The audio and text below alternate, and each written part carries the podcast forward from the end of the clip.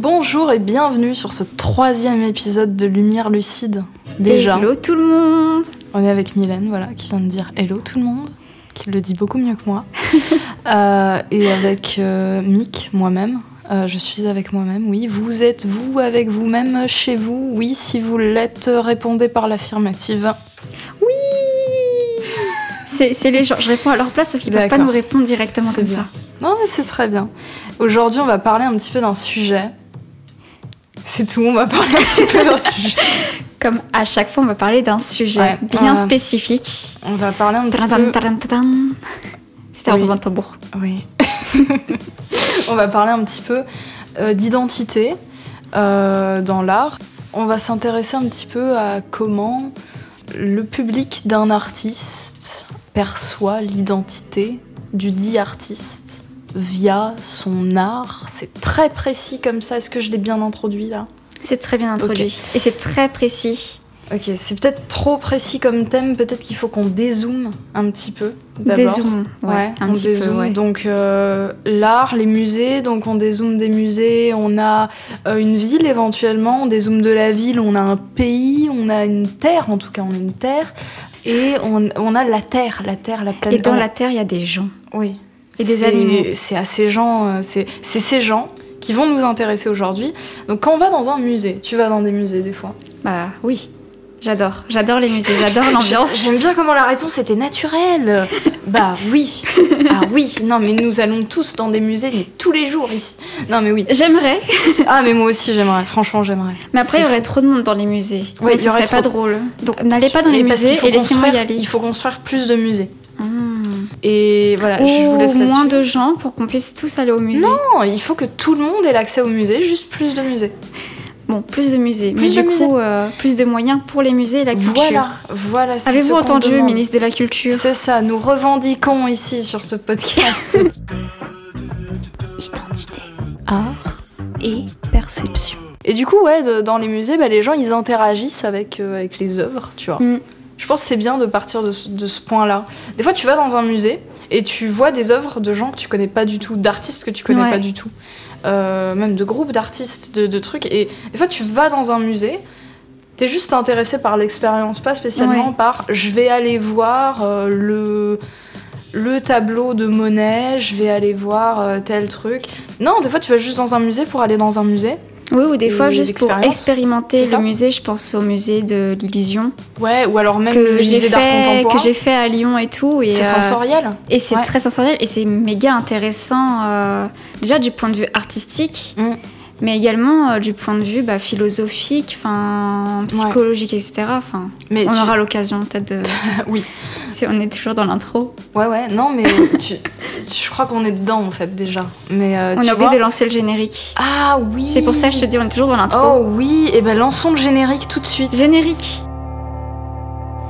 Et au fait, si vous aimez bien notre contenu et que vous voulez en savoir plus, n'hésitez pas à nous rejoindre sur Patreon pour nous soutenir.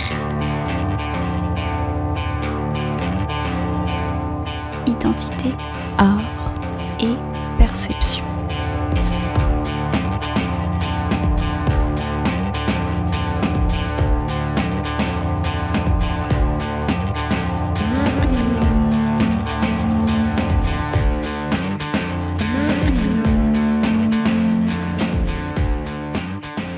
Alors, tu as aimé ce générique?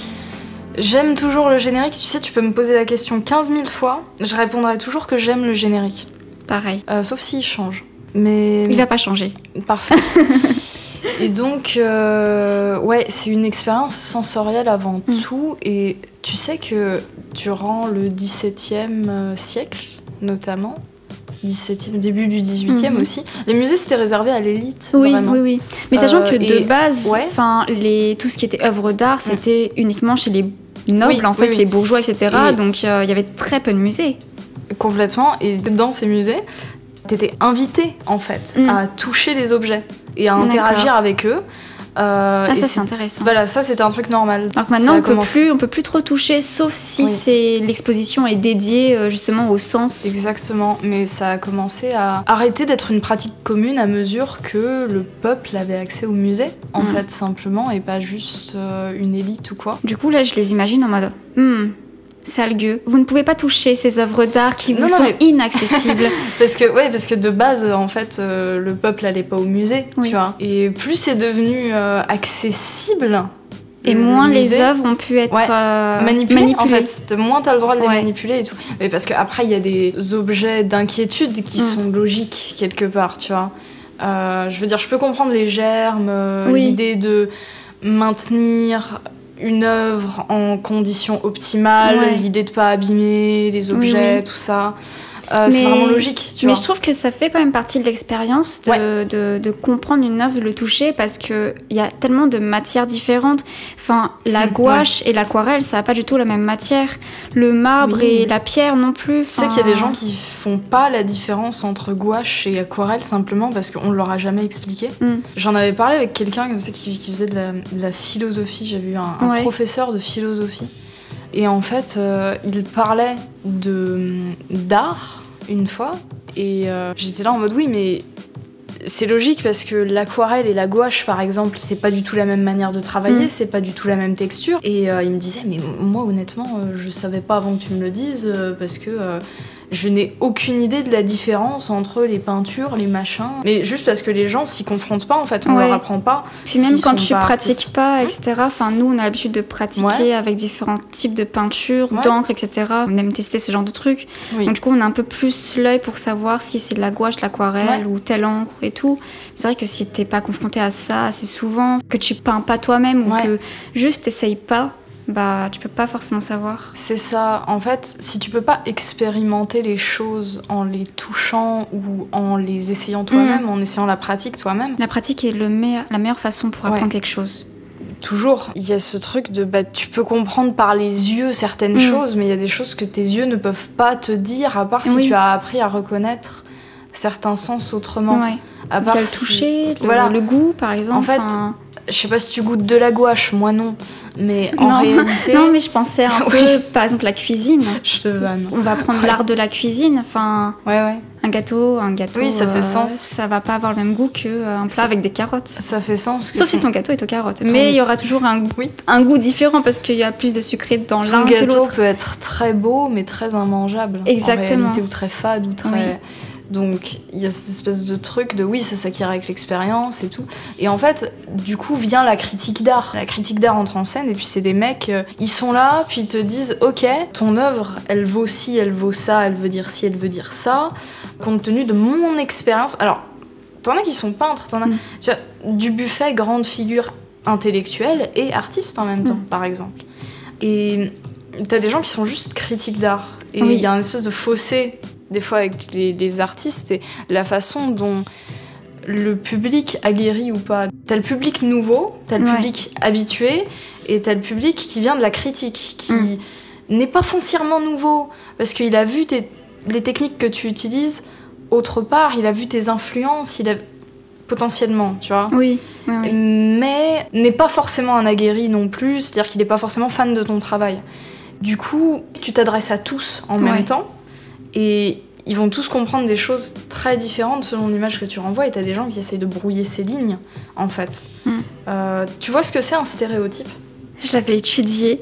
Mais je veux Ouais. bien que tu drops pour tout le monde un Ouais, peu ce que je- c'est. Je pense que tu auras une meilleure explication que la mienne. Merci, c'est très gentil. Je suis sûre que tu, tu arriveras à l'expliquer, cela dit. Mais du coup, un stéréotype, c'est pour les gens une représentation Mm. qui sert de base cognitive pour être sûr qu'il y ait une cohérence culturelle entre un groupe de Mm. personnes. Alors là, vous vous dites, putain, c'est cryptique ce qu'elle dit. En fait, t'as moi à côté qui est là en mode oui, ça, exactement. en fait, le stéréotype, il sert à quoi concrètement? Parce que tout le monde ait la même image d'un truc Ouais. quand tu parles du truc. C'est con comme stéréotype, mais Si le geek, dit- c'est le mec devant Ouais. son, or- son ordinateur, éventuellement avec des lunettes et Ouais, tout. un euh. peu boutonneux. voilà. euh, Et- c'est le stéréotype. Mais la question, euh, c'est pourquoi est-ce que vous pensez à ça? Parce que vous avez une culture commune avec d'autres gens qui pensent à Mm. ça. Et le stéréotype, il permet foncièrement de se comprendre. Et il crée, il crée une espèce de, de paradigme, en fait, dans le cerveau. Nos représentations mentales nous font aussi prendre la forme qu'on a. Et c'est comme ça qu'on peut discuter avec les gens, qu'on peut dire Ah, cette œuvre, elle me paraît comme ci, comme ça, moi, ça me rappelle ci, ça me rappelle ça. Parce qu'il y a une base de culture commune. Et en fait, l'interprétation, c'est ça. Oui, c'est une association de Ouais. De- d'images. ouais. euh, ouais. de penser à stéréotyper. euh, Alors, Enfin, je- euh, en fait, on se met d'accord sur des mots. Voilà. Et des fois, les mots renvoient à des stéréotypes parce qu'on peut pas faire autrement que euh, pour avoir une- un sens de cohésion du réel. On J'adore à quel dire- point je drop un truc et puis tu l'expliques mieux que, ce- que ce que je voulais dire parce que tu sais ce que je pense. Mais tu, tu me fais rebondir sur les trucs, c'est toi aussi.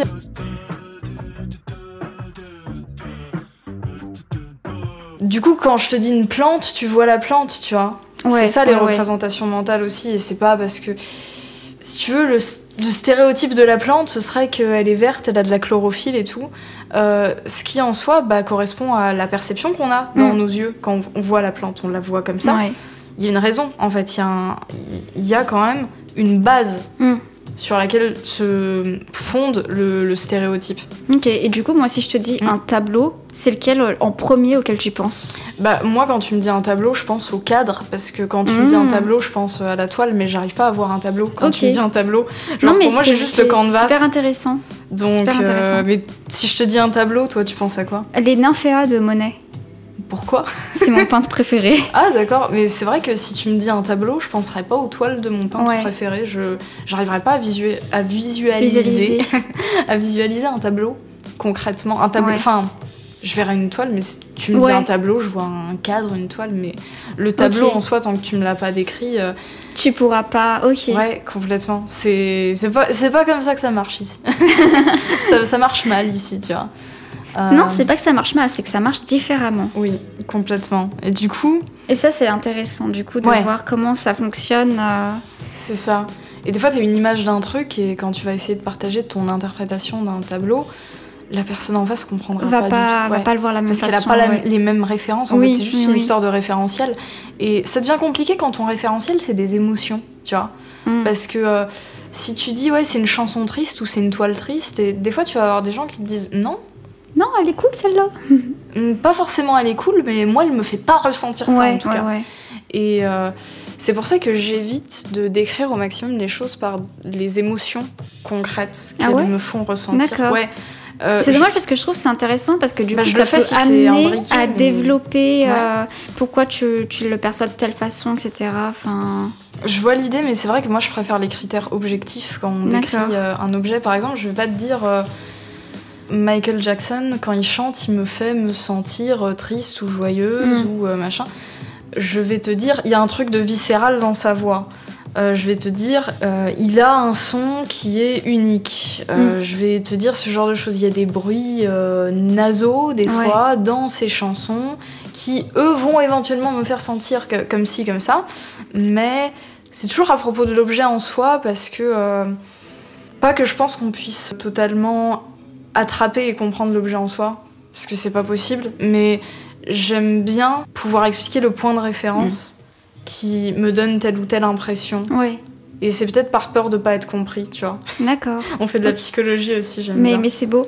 Mais euh, Je trouve to- ça intéressant justement, enfin, de, de Ouais. comprendre ce cheminement de pensée. toi, quand il y a un truc qui te touche, comment est-ce que tu l'exprimes concrètement? Ah, c'est une bonne question. Je crois que ça Ouais. se lit plus sur mon visage que dans la parole. Ouais, c'est vrai, c'est vrai, c'est vrai que t'as un visage expressif. Sur, la, sur ma gestuelle, en fait. Ouais. Je pense que ça se joue plus sur ma gestuelle que sur euh, mes paroles. Ouais, ouais, ouais. C'est quand je te parle d'un truc qui me, qui me rend heureuse. T'adores les superlatifs, toi. c'est vrai. Quand, c'est mignon. quand je te, je te parle Ouais. d'un truc qui me rend heureuse ou d'un truc qui me rend triste, tu le vois directement. Oui, complètement. Comment, comment je le ressens. Oui, parce que dans- c'est très, c'est très émotionnel. Ouais, ouais, ouais. Et c'est marrant parce que euh, moi j'aime beaucoup les conversations basées sur des Mm. objets, concrètement. Je suis très comme ça et tout. Et toi, t'es très dans ce truc de la, la hype, l'émotion, Ouais. le drive et tout. Et euh, Je vis mes émotions à 100% limite. c'est facile de le voir chez toi. ouais, en ouais, fait. Quand Mylène, elle dit ci ou elle dit ça, tu sens direct Ouais, euh, dans quel mood elle est, ce qu'elle veut dire et tout. Et quand elle voit une œuvre qui la touche, bah, elle le dit. Et quand elle a beaucoup d'amour pour un truc, euh, ça se ressent direct dans la façon dont bah, c'est vrai que t'as pas de mots pour autre chose que les émotions. en Ouais, fait. ouais, il y a beaucoup de Et transparence. Mm. en fait dans... à ce niveau-là. En fait, quand j'aime un truc, quand j'aime pas Ouais. un truc, quand ça me fait pleurer, quand ça me met en colère, il y a Ouais, beaucoup ouais. de transparence sur mes émotions. C'est exactement ça. Ce qui, ce qui me vaut des fois des, des genre euh, Des moments. des moments Des où je suis là en mode euh, quand je veux dire un truc à une personne directement, bah je le dis et euh, et il n'y a pas de filtre en fait. Oui, du coup c'est marrant parce que moi à côté, moi je suis là, je dissèque les trucs. Quand il y a un truc que j'ai envie Mm. de comprendre parce que j'aime beaucoup quelque chose, quand quelque chose me touche, Mm. euh, je vais direct dans la dissection de comprendre le phénomène derrière Ouais. qui fait que ça me touche. Je trouve ça Euh, intéressant justement bah- de disséquer. Moi j'ai du mal à disséquer pourquoi ça me touche. Mais peut-être parce que moi je suis en recherche permanente de, du truc qui va Mm. me faire sentir comme ça. D'accord. Donc c'est peut-être c'est peut-être pas toujours une bonne chose, mais euh, je trouve que c'est beau de, de donner ça. Et en même Mm. temps, moi je suis quelqu'un qui est contre foncièrement l'interprétation à tout bout de champ. Moi je vois des faits, tu vois, en mode je vois que euh, telle personne a les yeux bleus, mais je peux pas te dire, si tu veux, concrètement. euh, quelle émotion en lui a, déclenché les larmes Mm. Moi, je vois des larmes, tu vois. Ouais. C'est c'est un peu ça. Et je- là, je me dis, putain, les larmes, quand même, chez lui, la façon qu'il a de parler ou quoi. Ok, ça me fait un truc parce que à travers ça, je ressens Mm. ci. Et c'est un petit peu cette mécanique, mais c'est- ça peut paraître épuisant aussi. De ouf. Ouais, ça a l'air un peu épuisant comme je Mm. viens d'en penser, mais je trouve que c'est quand même méga intéressant. Enfin, Je dissèque tout et, euh, Ouais. et je trouve, enfin, ça peut être une bonne méthode pour mieux comprendre tes émotions, pourquoi tu as ressenti Oui. tel truc et comment justement tu peux les ressentir de nouveau. Complètement. Et des fois, t'as des trucs qui se passent de mots aussi parce Mm. que euh, tout ce que t'as, c'est un qualificatif qui est trop large pour pointer exactement ce que t'aimerais dire. Mm. Je pense, euh, je regardais beaucoup là, des interviews récemment de John Gorley de Portugal The Man, le groupe. Et euh, j'aime beaucoup ce groupe, tu le sais. Je le sais. Et euh, j'aime beaucoup ce type parce qu'il a une sensibilité extrême quand Mm. il parle et tout est dans la subtilité. Et en fait, euh, moi, ce qui me fait du bien quand j'écoute parler et ce qui m'amène beaucoup d'émotions que Mm. j'arriverais pas à décrire, tu vois, j'arriverais pas à être là, genre hype en mode euh, ce mec est génial et tout, j'y arriverais pas parce que c'est pas ce que je ressens. Euh, je ressens qu'il est génial, mais je le ressens pas comme ça. Ouais. Ce que je ressens, c'est ah, la façon dont il a bougé sa lèvre là, à ce moment-là, ou la façon dont il a plissé des yeux. Oh, ça m'a fait un truc dans le cœur. Ok. C'est Ouais. plutôt ça, et c'est tout dans, dans des détails que. Il y a plein de gens qui imperceptibles. Ouais, il y a plein de gens qui Ouais. captent pas. Mais aussi, voilà, on va parler de la perception, parce que c'est avant tout une histoire de perception, ce que les gens voient de l'identité des artistes, la Mm. façon dont ils se font des représentations mentales des artistes qu'ils aiment et tout. Mm.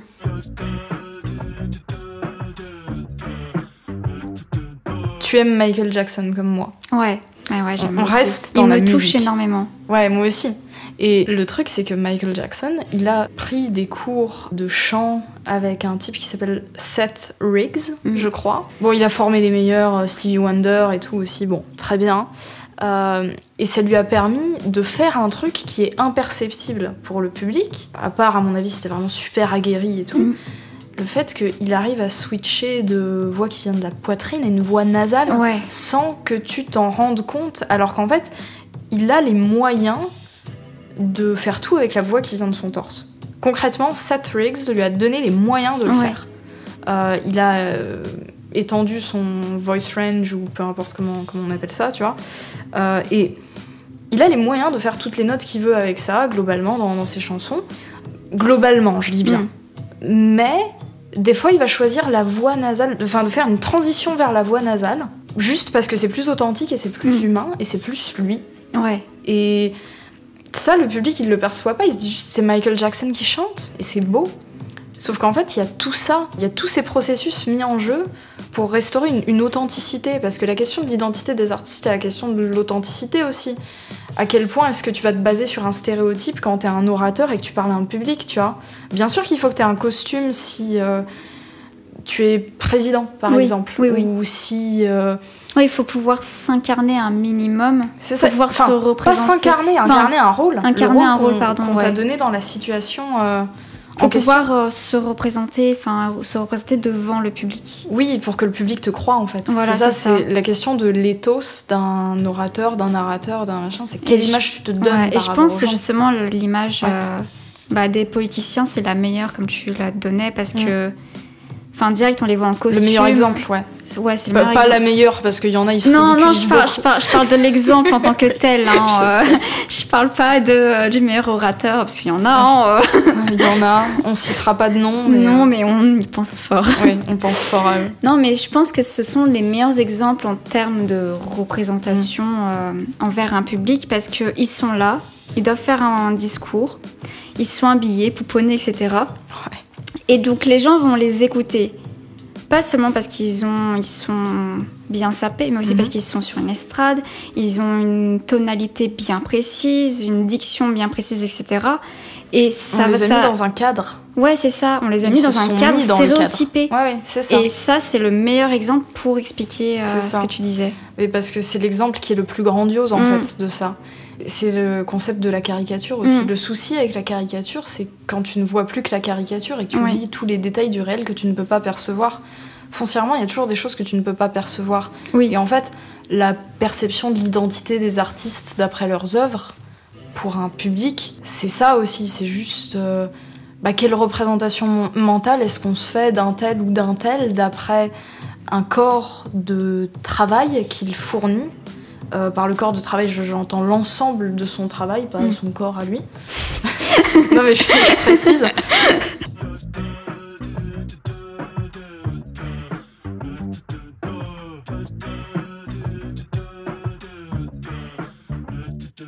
Mais euh, ouais, on est toujours dans une forme euh, de caricature Mm. en fait, dans les représentations qu'on se partage entre nous.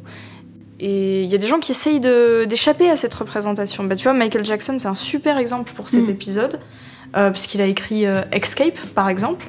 Euh, magnifique Très bonne album. musique. Ouais, de très bonnes chansons Très aussi. bonne ouais, chanson, ouais. Euh, avec de la très bonne musique et tout. Mm. J'aime les, les deux versions incroyables. Euh, c'est mon, album préféré de, de Michael Jackson, ok Je vous le vends. Mais euh, je trouve que c'est très très touchant. Non, gratuit. Moi, je suis comme ça. Ok. Oui, donc Michael Jackson, il est là. euh, il a envie de sortir de ce cercle vicieux de la Mm. célébrité, de. Puis il a envie de sortir de l'image aussi. Mm. En fait, con- concrètement, il a envie de sortir de l'image caricaturée que les gens ont de lui. ouais. Et Escape, c'est ça, c'est euh, je veux m'en aller et je veux rencontrer des gens qui ne sont pas là avec moi pour intérêt. Mm. Et c'est beau et, Et ça, profond. ouais, ça retranscrit bien en fait sa personnalité en général parce que c'est quand même un- une, une personne qui de base euh, rêvait de danse Ouais. uniquement. Bah, à propos de l'authenticité, juste la musique en fait. Ouais.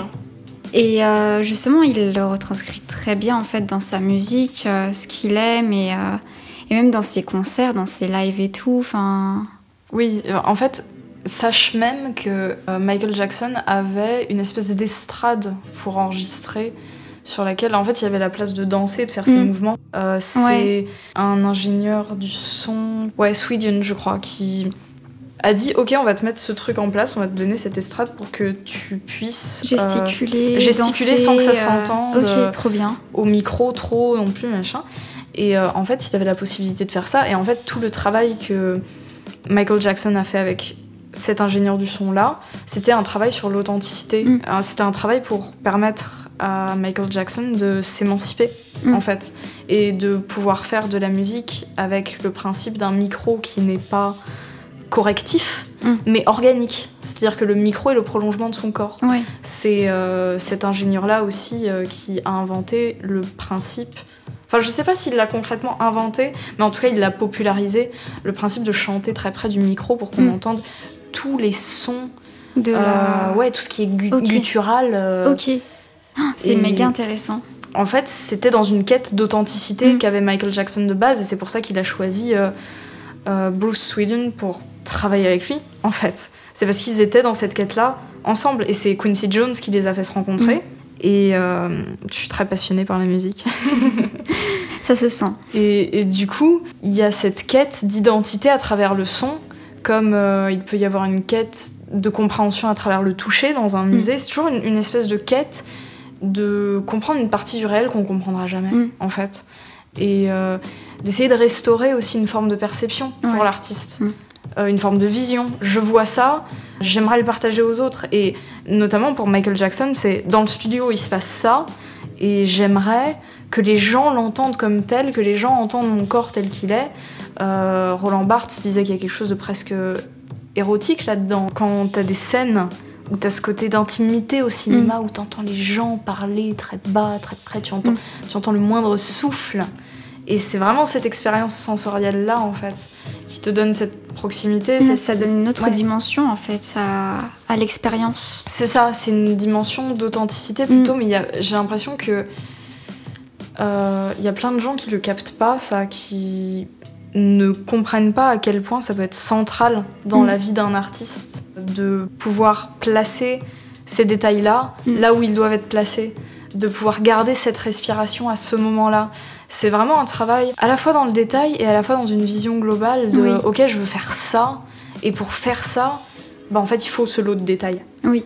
C'est pas forcément une démarche qui est facile à comprendre du point de vue du public parce que franchement si on me l'avait pas dit j'aurais eu aucune idée que Michael Jackson euh, il va chanter avec une voix qui vient de la poitrine puis une voix qui vient du nez euh, comme ça en- Mm. dans une transition euh, euh, imperceptible et tout. Je j'en Non, puis c'est vraiment, vraiment fluide, en fait, Ouais, comment ça. ça, passe euh, du ventre au nez. Enfin, Exactement. Et en et fait, c'est un véritable savoir-faire. Hein. ouais, complètement. Et je sais pas s'il y a des gens qui te touchent comme ça dans la performance de l'authenticité aussi. Tu vois, c'est bizarre de dire performance de l'authenticité. Ouais, Comment ouais. tu performes l'authenticité? T'es juste toi en fait. Mm. On te met dans un cadre où t'as le plus de moyens pour être toi. Identité. Art Et perception. T'as des artistes comme ça qui te. des artistes qui me touchent autant. euh, Dans l'authenticité de leur euh, art. euh, ouais, il y a Ben Vautier. Qui J'ai est pas- un- C'est pas. un artiste euh, qui fait des sculptures, des peintures. Mhm. Euh, il est très connu pour, euh, tu vois, ses tableaux noirs et il écrit en blanc dessus. Ah mais oui, je vois qui c'est en fait. Et ben lui, Ouais. il me touche parce que juste dans C'est une pur. simplicité, Ouais, c'est il y a une pureté et de la vérité sur ses pensées et ça, ça me touche énormément parce que bah vraiment on sent que ce qu'il a mis sur sa toile, Mm. ce qu'il fait sur ses Ouais. sculptures, etc. ou ses photos, Ouais. c'est du vrai. Complètement. Il y a un truc, il y a un truc euh, instinctif Mm. presque. Et euh, Et pourtant, enfin, ses œuvres les plus connues, c'est vraiment les œuvres écrites, oui, etc. et- et tout. en soi, c'est juste des messages, c'est juste En des soi, c'est juste des lettres, des messages, une écriture euh, et tout, mais ça, ça me touche parce que bah, c'est une personne qui dit ce qu'elle pense, Ouais, qui simplement. dit ce qu'elle sans ressent, langue de bois, juste. sans voilà, euh, sans artifice. sans artificiel. Elle veut dire ta gueule, elle va dire ta gueule Ouais. sur un fond noir, Et le truc, c'est écrit question- en blanc. Ouais. La question. Et ça, de- j'adore. Je comprends. La question de comment est-ce que ça va être interprété aussi. Mm. Oui, parce que du coup, tu as plusieurs interpréta- interprétations Ouais. possibles. Les gens vont penser de telle ou telle manière. Ouais. par rapport à ce qu'ils ont vécu, par rapport à ce qu'ils ressentent eux, par rapport à plein de choses. Et ça, je trouve que c'est méga touchant et ça, genre. euh, ça te permet de t'approprier l'œuvre en fait aussi. Est-ce qu'il s'est dit qu'il allait écrire ta gueule parce qu'il était en colère ou est-ce qu'il s'est dit je vais écrire ta gueule parce, Parce que je m'ennuie ouais, Ouais, non mais ou je m'ennuie ou. euh, personne ne sait en réalité Oui. et je pense qu'il faut arrêter de chercher la Mm. petite bête faut arrêter de chercher à savoir il y a un truc qui m'énerve profondément attention Vas-y. énervé c'est quand des gens qui donnent des interviews, des Mm. journalistes, euh, enfin qui font les interviews, vont demander à des artistes quel est le message derrière Mm. ça? Et je trouve ça très très énervant. Que- ouais, J'avais vécu un truc similaire Ouais. il y a deux ans.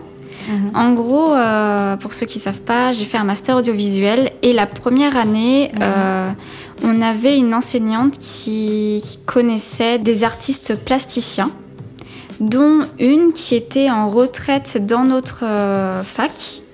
Et du coup, euh, notre prof nous a emmenés euh, dans l'exposition qui se déroulait dans notre fac Mhm. pour euh, discuter avec l'artiste, etc. Donc euh, d'abord, on avait une visite du, de ses œuvres, etc. Donc euh, ses œuvres étaient quand même assez... Enfin, les gens les, le qualifiaient d'étrange, de bizarre et de morbide. Ok. C'était Euh, glauque un peu ou... Euh, alors moi, j'ai l'habitude de voir ce genre d'œuvres d'art, donc euh, pour moi, c'est pas glauque. Dans l'ensemble, en fait, c'est du rouge et du noir, des, de la réutilisation de cer- certains matériaux usagés, etc. Enfin, pour représenter la vie et la mort, pour propre. représenter Ouais, la bien. sexualité, etc. Enfin, Et les dessins étaient un peu euh, tribaux, si je puis dire.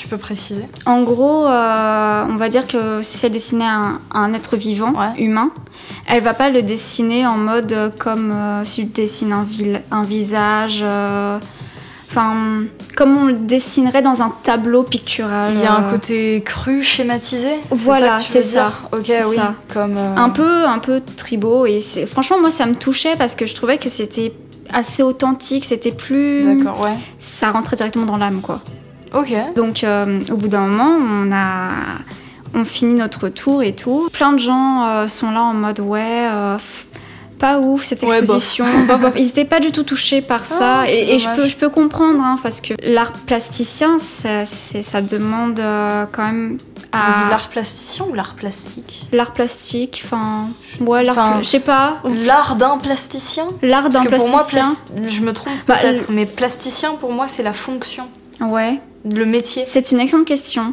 Le- Pour moi c'est il est plasticien. Mais On va dire l'art plastique, peut-être, c'est plus ouais. correct. Donc euh, l'art plastique, en général, les gens, ils sont pas touchés par ça parce qu'ils sont pas confrontés à ça assez souvent. Ouais. Euh, moi, j'étais quand même touchée par ça parce que, ben, moi, j'aime bien l'art plastique. Mhm. Voilà. Et euh, donc on s'installe et tout. L'artiste, elle arrive. Elle commence à nous parler de son exposition, de la manière dont elle a créé, etc. Mhm. Il faut savoir qu'il y avait aussi des vidéos.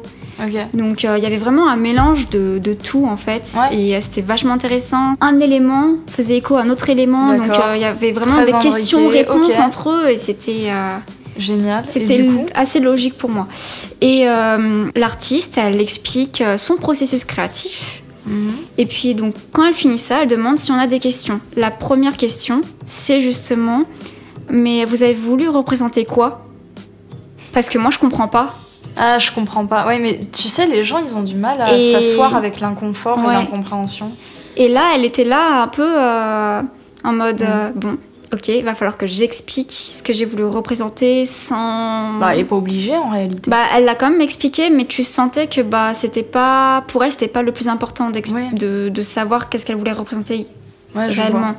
Pour elle, le plus important, c'était les émotions, ce qu'on ressentait en fait en voyant ses œuvres. Ouais, je, je vois. En fait, elle était intéressée par apprendre de la part du public, parce que c'est vraiment un dialogue. Mm. Oui, euh, voilà. C'est un échange en fait. C'est un échange. C'est pour ça que les artistes viennent Ouais. des fois et donnent euh, des speeches durant leurs expositions. Ils viennent parler avec les gens et tout. Mm. C'est parce qu'il y a cette, cette curiosité. J'en parlais avec une artiste que j'ai dans mon entourage aussi. Mm. Elle me disait Mais quoi mais, Mes photos, mes tableaux, ils font ressentir tout ça aux gens. Mais moi, ça m'intéresse de voir comment les gens ils me perçoivent Ouais. à travers ça. Et euh, je trouve que c'est très beau. Et c'est vraiment une forme de curiosité.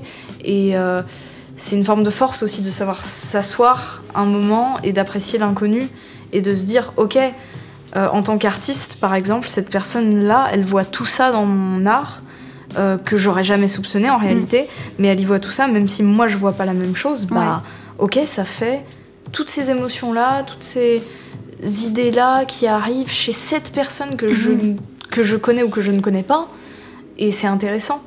Et c'est une démarche, des fois, que le public a du mal à avoir parce qu'on ne l'invite pas forcément à l'avoir. Mm.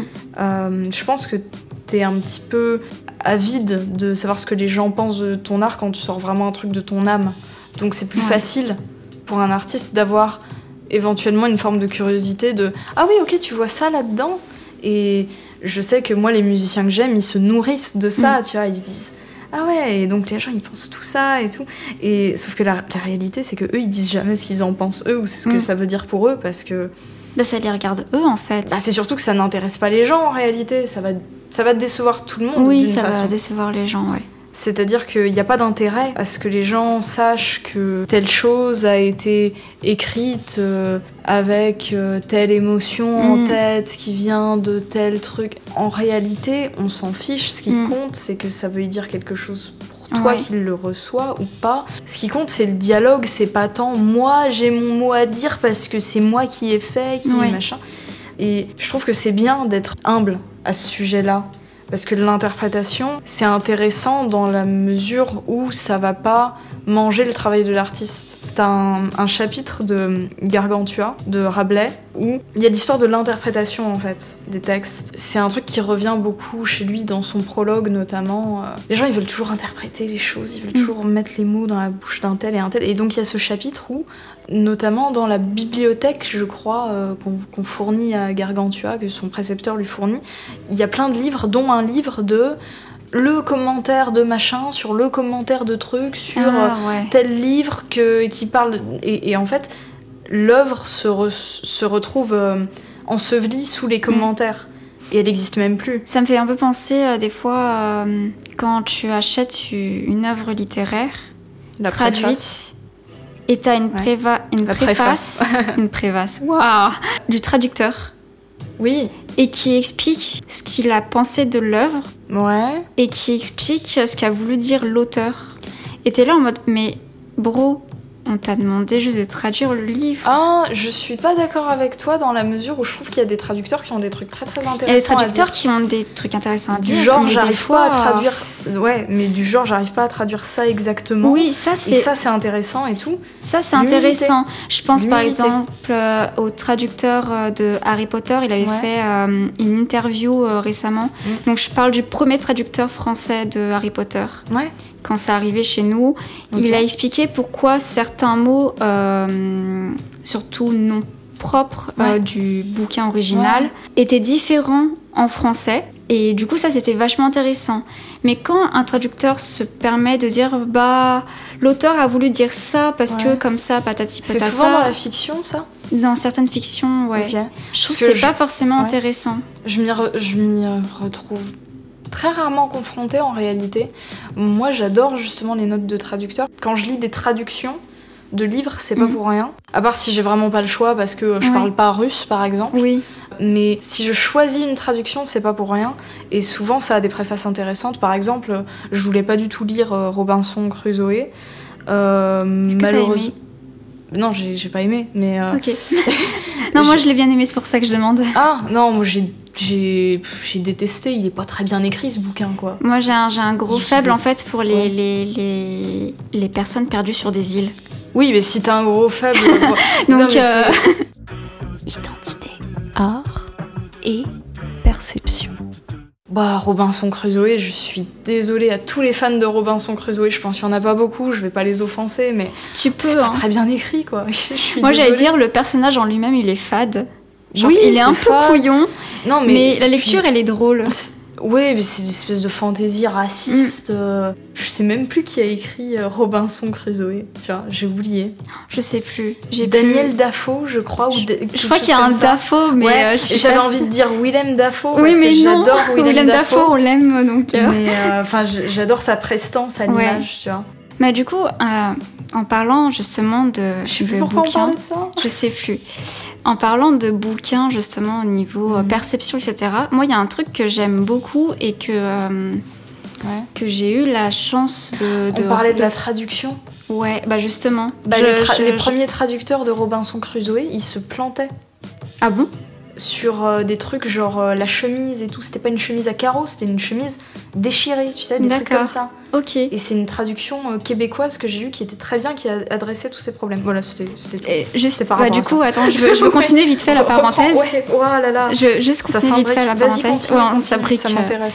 Ça Euh, m'intéresse. Est-ce que tu sais pourquoi ils se sont trompés? Est-ce qu'ils juste ils Ah. savaient pas parler anglais ou c'est juste euh, ils se sont dit allez Des erreurs d'incompréhension de l'anglais ou de je sais pas, mais vraiment des erreurs de juste des mots qui ressemblent à d'autres, Ah. des trucs oubliés, des et en fait ça a donné un truc qui était pas tant fidèle au, au livre que ça. Et je trouve que c'est génial d'avoir des notes de traducteurs qui Mm. adressent ces problèmes-là. Ça c'est intéressant, tu vois, en termes de notes de traduction. Moi c'est un truc que j'aime bien parce que du coup tu dedans. comprends pourquoi bah la traduction est bof bof ou la traduction est sympa. Enfin, Ouais, ouais, ouais, complètement. du coup ça permet de mieux euh, percevoir l'œuvre. Oui. Et du coup, en parlant justement de traduction, perception Dis-moi d'œuvre, etc. ça m'intéresse. Il y a un truc que j'aime beaucoup, c'est euh, l'écriture et les réécritures des mythes par, Ah, euh, ou sous forme de pièces de théâtre, etc., par Anouilh, Corneille, etc., Mm.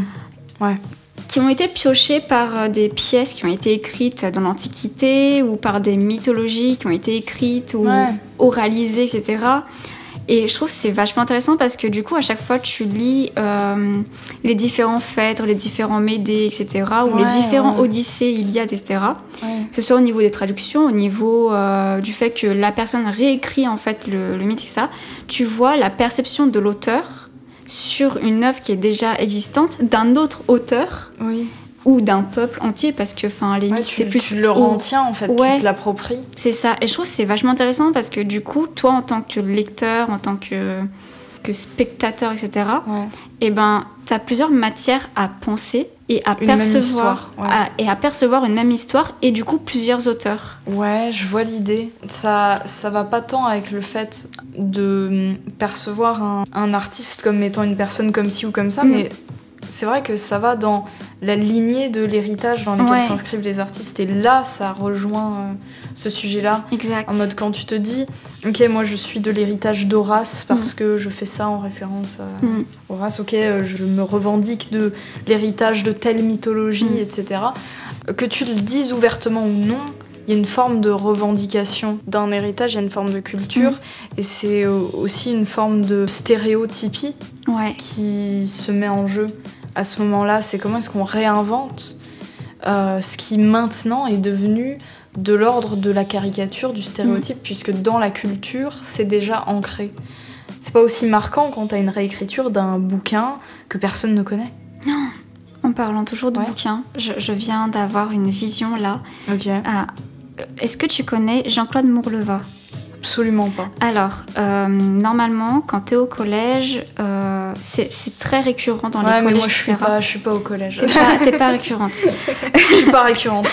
Euh, c'est La rivière à l'envers. Euh, donc il y a deux tomes, il y a Tomek et je sais plus comment elle s'appelle la fille, désolée. Bref, il y a deux, il y a deux tomes et euh, quand Ouais. enfin, en général au collège, quand on te le fait lire, Mhm. on t'explique l'œuvre de telle ou telle manière. Souvent, c'est la même chose si on te dit c'est un récit initiatique, machin, enfin patati patata. J'ai eu la chance de rencontrer l'auteur Oh. il y a quelques années, Oh. lors d'une conférence, etc., où il parlait euh, de ses livres. euh, Trop bien. parce qu'en fait, il écrit à la fois pour les adultes, à la fois pour euh, les enfants, les adolescents. Ah, il écrit, pour tout le monde. Vraiment. C'est un homme du peuple. Exactement. Et euh, donc j'ai eu la chance de l'entendre parler de ses œuvres, d'expliquer son Mhm. processus créatif, etc. Et euh, il nous a dit que ce qu'il trouvait très marrant dans la perception euh, des, des profs de l'éducation nationale par Mhm. rapport à ses œuvres, c'est que l'éducation nationale, nationale, pardon, putain, je sais pas, je les respecte pas eux. Waouh. ok. C'est que l'éducation nationale se, lâchés. tr- se trompait sur la perception et euh, la compréhension de ses œuvres. Oh, j'ai- j'aime bien. Et ça, j'ai trouvé euh, ça super intéressant parce que du coup, moi, j'ai grandi avec justement cette perception que La rivière à l'envers, c'était un récit initiatique Ouais. où le personnage Tomek, bah, il grandit vraiment au fil de son aventure, etc. Que c'était une quête d'identité. Enfin, vraiment, on nous avait expliqué ça à l'école. Et juste avec l'intervention de Jean-Claude Mourleva, qui nous a dit, bah non, en fait, c'est pas ça. Ouais, c'est comme quand t'as des écrivains qui remettent à leur place les journalistes, qui Mm. leur posent des questions en interview. Ça, ça me fait penser, il le fait pas violemment du tout, Mm. mais j'aime bien euh, James C. Scott, euh, qui a écrit L'œil de l'État, Homo domesticus aussi, des, Mm. des- des Ouais, livres, je- euh, il écrit de l'anth- je vois. des livres d'anthropologie euh, très intéressants, allez voir. Euh, il a eu une interview sur France Culture euh, pour la parution en français de L'œil de l'État. Mhm. Et ce qui était très drôle, c'était le côté, bah, il répondait que aux trucs euh, qu'il Ouais. jugeait intéressants, quoi, dans l'interview. Et euh, il y avait cette espèce de décalage de lui, il est dans sa petite ferme, il vit, il vit dans une ferme. Ouais. Euh, et il est dans, dans sa petite ferme à l'autre bout du monde et il répond euh, via appel. et donc c'est une espèce de conversation doublement interposée, Mm. tu vois, qu'on a avec lui quand on écoute, parce que lui, il est via appel avec, avec France Culture Mm. et tout.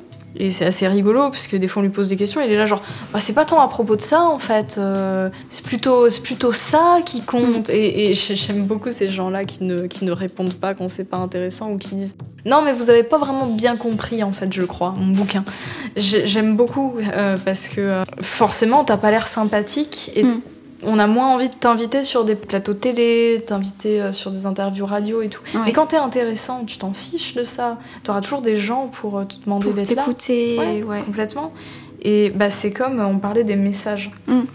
Je disais que j'aime beaucoup euh, John Gourley de Portugal the Man parce Mm. qu'il est très intéressant ce type, mais il est intéressant seulement si tu lui poses les bonnes questions Mm. en fait. Et ça, je trouve ça génial.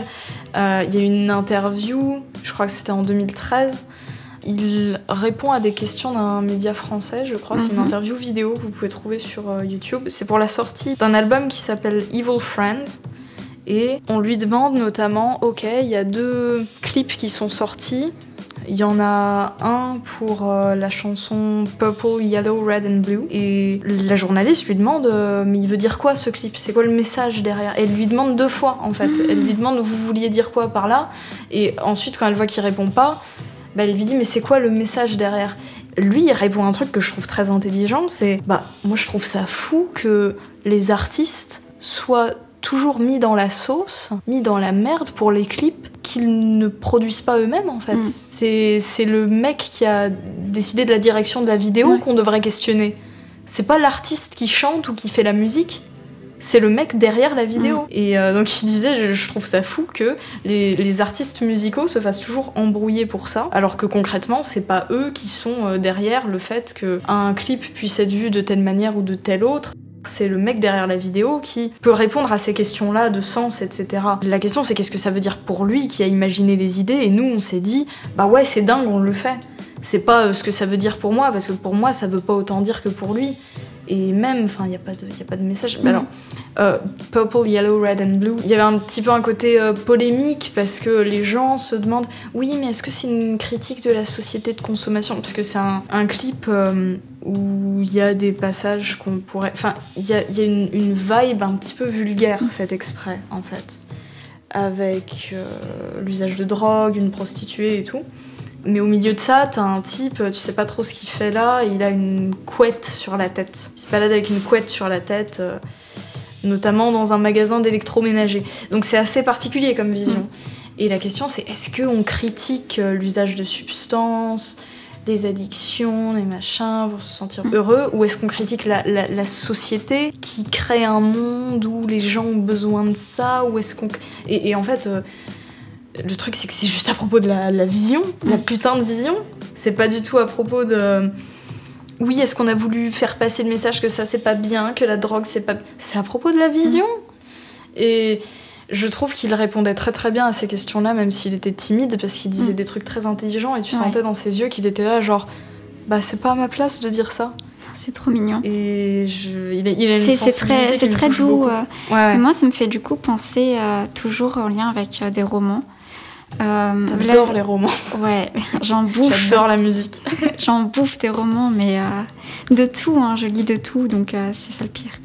Mm. Mais euh, moi, ça me fait penser à Vladimir Nabokov, Ah ouais, Qui a écrit Lolita. ouais, Lolita, ouais, ouais, ouais. qui a écrit Lolita d'un point de vue d'un prédateur sexuel, Ouais, ouais, d'un pédophile, Mm. et qui a été décrié comme étant lui-même pédophile. Alors que non, genre Alors le mec il raconte juste- juste... une histoire vraie qui s'est passée et tout. Oui, il raconte juste une histoire vraie, il Ça l'a inspiré, il écrit euh, il a, voilà, c'est dans la ça. tête de quelqu'un. Et euh, le nombre de fois où il a dû se dépatouiller de, de tout ça, à dire bah non, Ouais. ce que je vous raconte, c'est pas une histoire euh, de. C'est c'est pas ma représentation à moi, la manière dont je me représente les choses. C'est la manière dont l'histoire se déroule, la Ouais. manière dont un pervers voit les, voit choses, des- etc. Et il était, il était Ouais. super renseigné, Nabo- Nabokov, par rapport au sujet, etc. Enfin, Il y a des gens ils se font allumer quand ils disent que c'est leur livre c'est préféré, ça. Alors que c'est juste super bien écrit Oui. et que ok tu vois. Enfin Moi, c'est un livre que j'aime beaucoup lire parce que je trouve que c'est bien écrit. et. On ressent bien que Nabokov a fait beaucoup de recherches, a, a bien compris la psychologie euh, de ce prédateur et, et tout.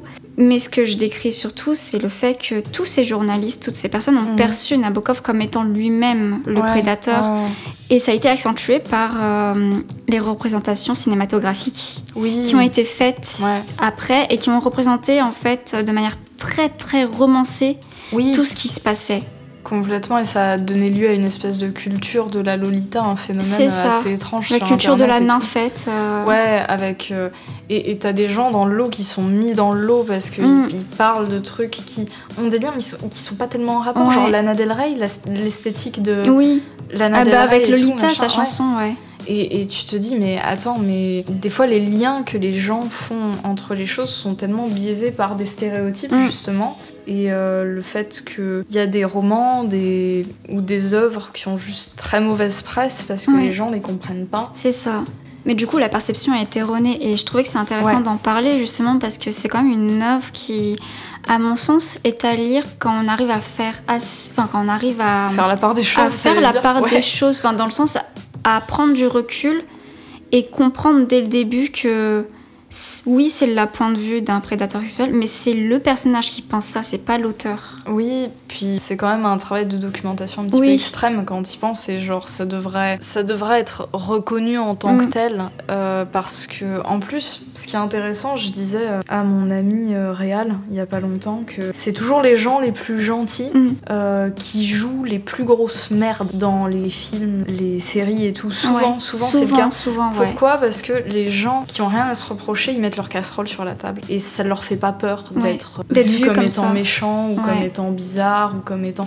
Parce qu'en soi, si t'as rien à te reprocher, bah tu t'en fous d'avoir l'image du méchant. Mm. Alors que les gens qui font des trucs vraiment pas nets, c'est toujours ceux qu'on voit comme gentils et tout. Puis les gens, ils sont toujours surpris, ils sont toujours là, genre, oh non, mais lui, il avait l'air si gentil. Oui, ben c'est parce qu'il avait l'air si gentil en fait. Ouais. Enfin, il n'y a jamais un type sur Terre qui fait de l'art poignant et euh, qui n'a jamais de casserole et est tranquille et vit sa vie tranquillou Mm. et machin. Il y a forcément un truc. euh, déjà, personne n'est parfait.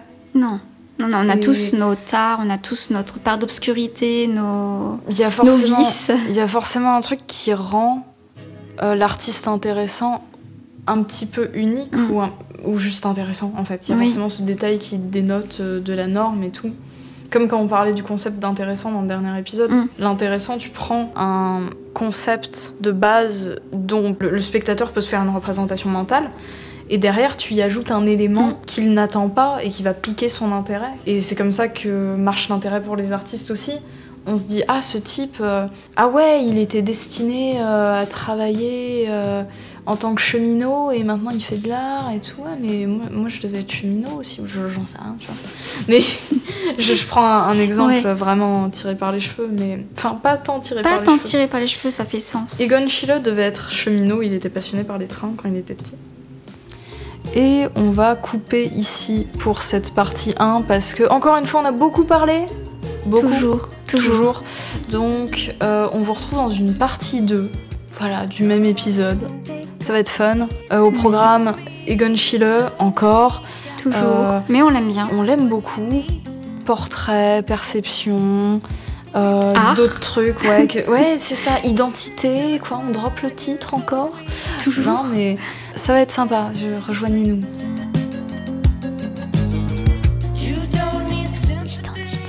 Art,